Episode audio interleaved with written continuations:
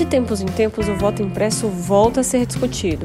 O Congresso Nacional já aprovou três leis para implantar a impressão do voto na urna eletrônica. Em 2002, quando rolou até um teste, em 2009 e em 2015. A primeira lei foi revogada em 2003 depois que testaram o voto impresso e que ficou provado que não funcionava.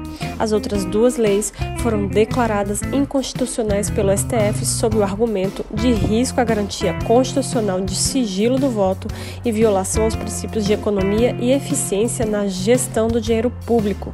Aliás, o TSE prevê um custo de 2 bilhões de reais para implementar a nova regra. Agora está na vez da extrema-direita adotar o discurso do voto impresso. A Bia Kisses, deputada federal, apresentou o texto e o assunto voltou à tona.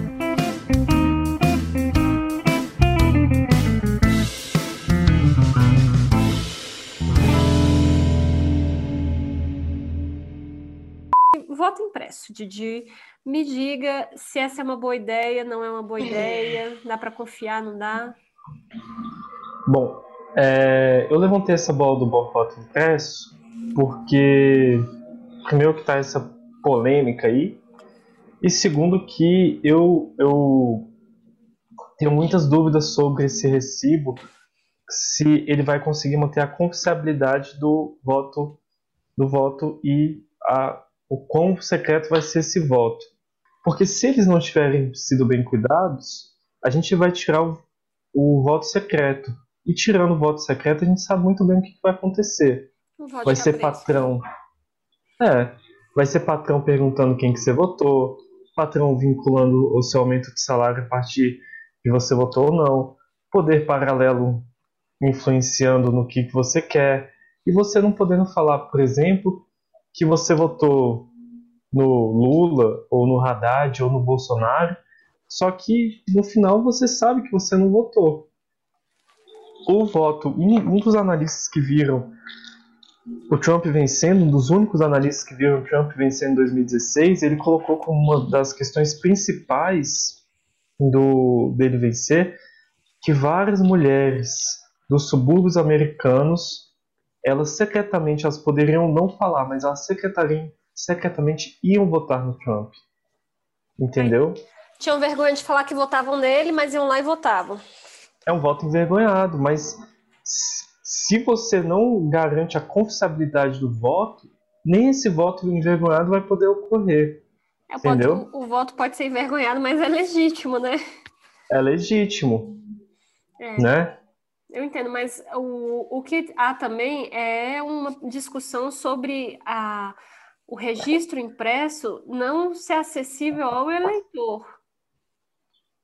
Porque aí entra, né, assim, você, você teria uma, por exemplo, uma bobina dentro da, da urna em que ficariam registrados os, os votos que foram feitos eletronicamente.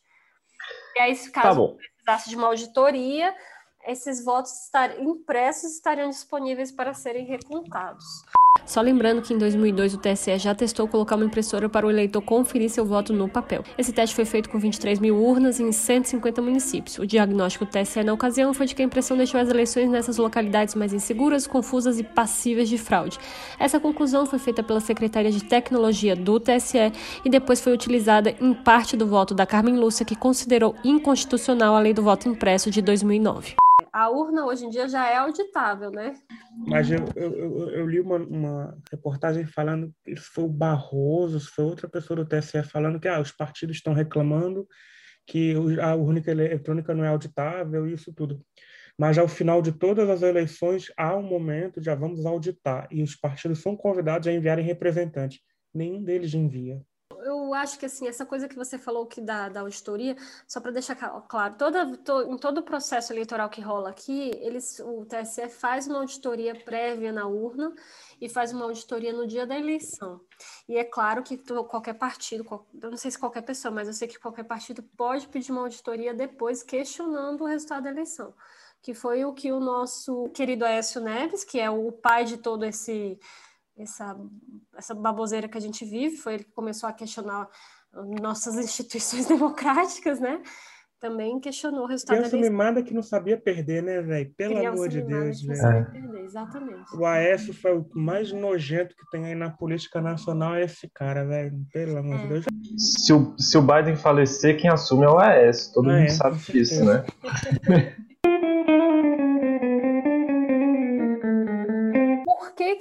vocês acham que o Bolsonaro está defendendo o voto impresso e em que termos ele está defendendo? Porque isso também é importante. Até porque o Ciro aí apareceu defendendo a mesma coisa. É, pois é, não, porque é isso que eu ia falar. Apareceu um vídeo do Carlos Lupe, na verdade, né? É. Falando, Mas depois o Ciro veio, sexta-feira o Ciro deu umas declarações já no Twitter, explicando, justificando, defendendo, escolha o verbo que você quiser, as declarações do, do Lupe. A impressão do voto para que possa votar lá, apertar o númerozinho do seu candidato, apertar o 12. Você vê aquele papelzinho como se fosse esse papel que a gente, quando paga um cartão de crédito, tem como recibo, cair numa urna transparente e ficar ali guardado. Quando se tiver desconfiança, quando tiver uma votação muito diferente de locais, você pode conferir esse voto. E falando, e eu acho engraçado esses discursos, como sempre vê um negócio que todo mundo quer ter um, um ancestral mais ancestral, quer ter alguém que não, que, que já tinha essa ideia primeiro, que a ideia dele. Aí vem o Ciro e o Lupe, os dois citam nominalmente o Brizola, que o Brizola que tinha que defendia a eleição impressa, blá, blá, blá, blá, blá, blá. Então a ideia não seria do Bolsonaro, seria uma ideia que o Brizola já defenderia há 30 mil anos atrás. Se for preciso fazer, ser feita uma auditoria, é mais fácil fraudar uma bobina de papel ou um, um computador? Porque a minha impressão é de que é mais fácil fraudar uma, pilha de papel, porque assim, o que, que torna a auditoria eletrônica é, é, é, difícil é porque, na verdade, ela é inacessível para quem não entende de computação, mas ela foi feita, ela, assim, ela foi desenvolvida para ser segura, né? É, não sei nessa se eu questão, muito poliana. Não, eu, nessa questão eu, eu tenho que concordar com as pessoas sobre o voto impresso. Em questão micro, você fraudar o, o voto impresso é muito mais fácil. Só que o voto eletrônico, se ele fosse fraudável, é uma escala muito maior, porque você fraudou o software do, do, do sistema, você vai fraudar eleições inteiras. Tá, mas tu vai fraudar a eleição né? inteira. Aí vem o Aécio falar, fraudaram as eleições. Aí a Dilma ganhou com 1% a mais, 2% a mais. Então, que, que, que, fraude é essa que não é geral? É emoção, Dadás, é só para dar emoção, é só para dar emoção. 90% dos votos, aí tudo bem. Aí eu falo, não, pô, realmente, deu ruim, tem uma fraude aí. Mas 49 contra 58, aí fala, não, fraudaram, fraudaram. Não, e fraudaram, e não fraudaram o Congresso sabendo que o Congresso ia ser super importante. Para que, que não fraudaram o Congresso para dar 120 deputados? Não, 150. Outro, que um, um, colega levantou esse argumento que o Bolsonaro fala, ah, fraudaram 2018. Aí você fica, ah, então fraudaram 2018? Então a eleição de 2018 é ilegítima. Logo, os candidatos que foram eleitos em 2018 são todos ilegítimos. Tu tá falando que a tua candidatura, o teu governo, é ilegítimo, é isso mesmo? Ninguém aceita mais esse voto que está aí. Como é que vai falar que esse voto é preciso, é legal, é justo e não é fraudável? A única republiqueta do mundo, eu acho que talvez a única, é nossa, que aceita essa porcaria desse voto, desse voto é, eletrônico. Essa coisa do, de fraudar eletronicamente a urna, só passando um dado, o, antes de cada eleição, o TSL libera o código-fonte das, da, das urnas para ver se alguém consegue quebrar, enfim, e invadir as informações que estão lá dos votos. Até hoje ninguém nunca conseguiu fazer isso. E, e quem chegou mais perto foi uma equipe da UNB, mas que, enfim, de qualquer sorte, o TSE ainda libera metade do caminho.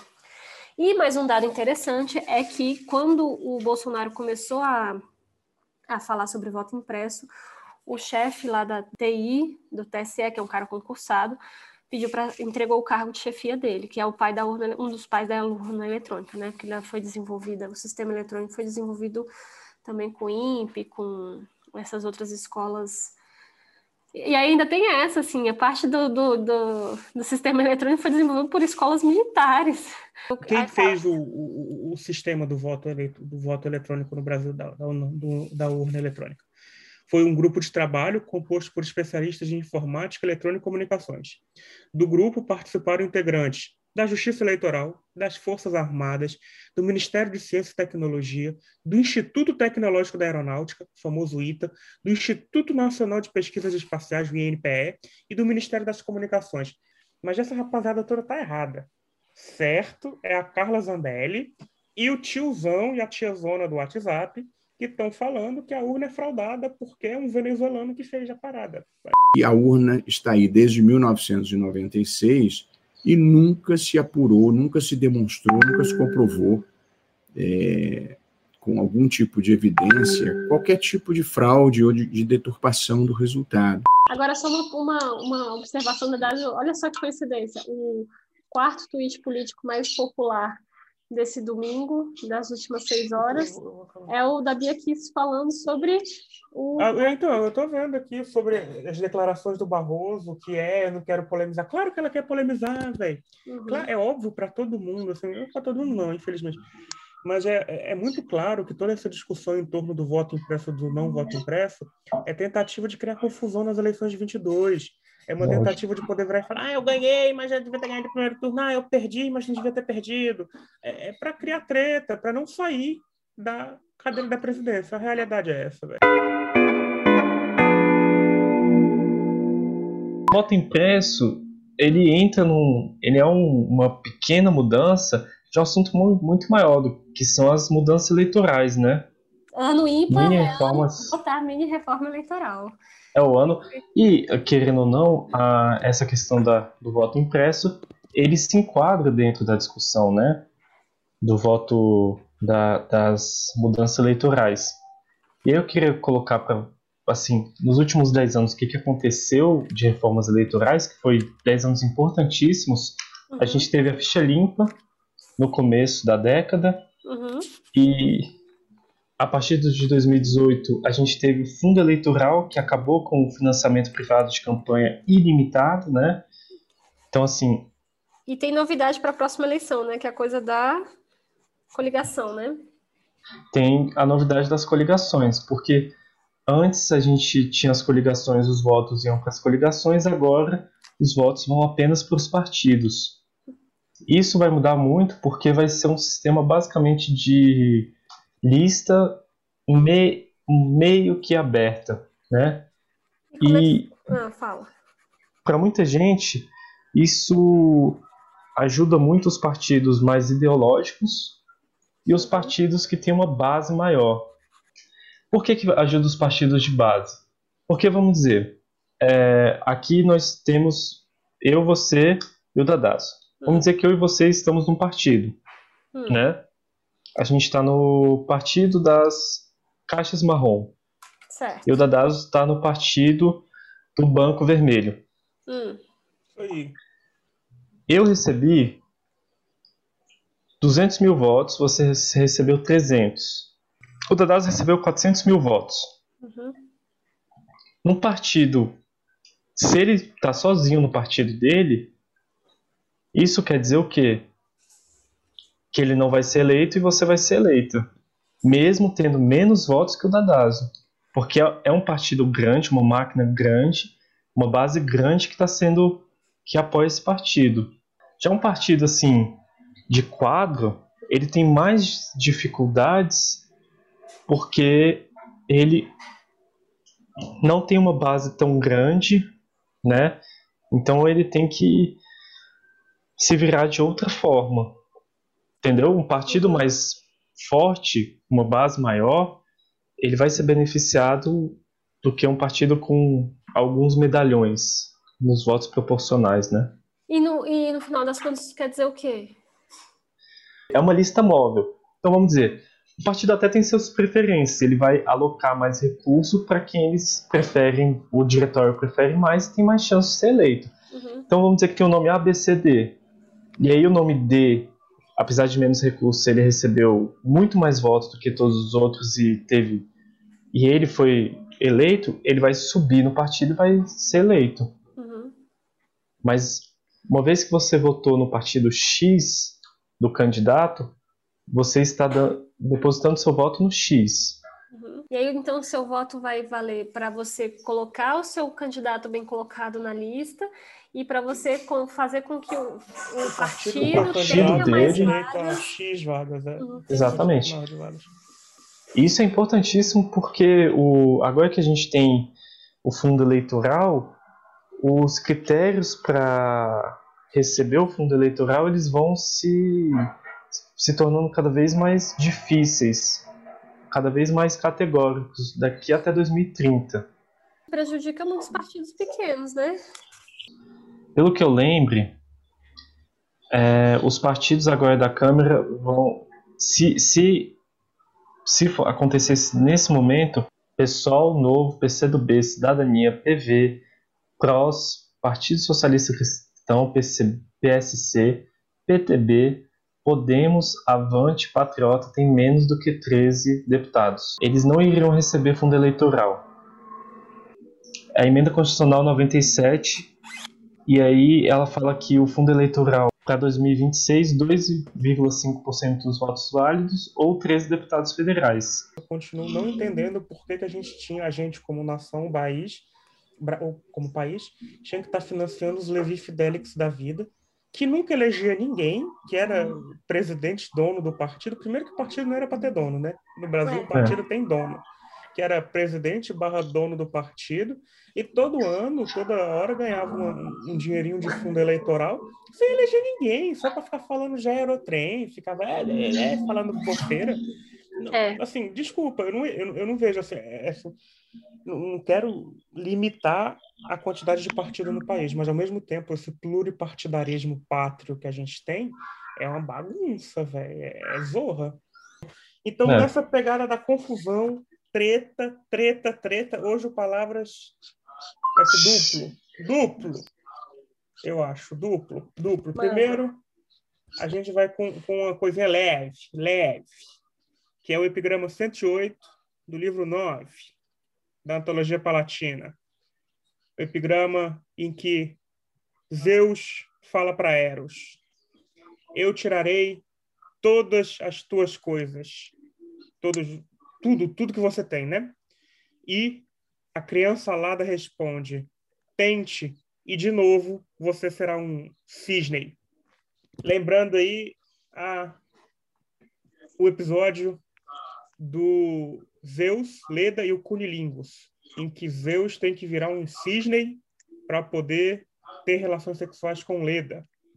Então tá mostrando que é a criancinha alada lá, o Eros, pá, que a gente acha que não tem nada, e vem o Zeus, que a gente acha que é o deus mais poderoso do universo.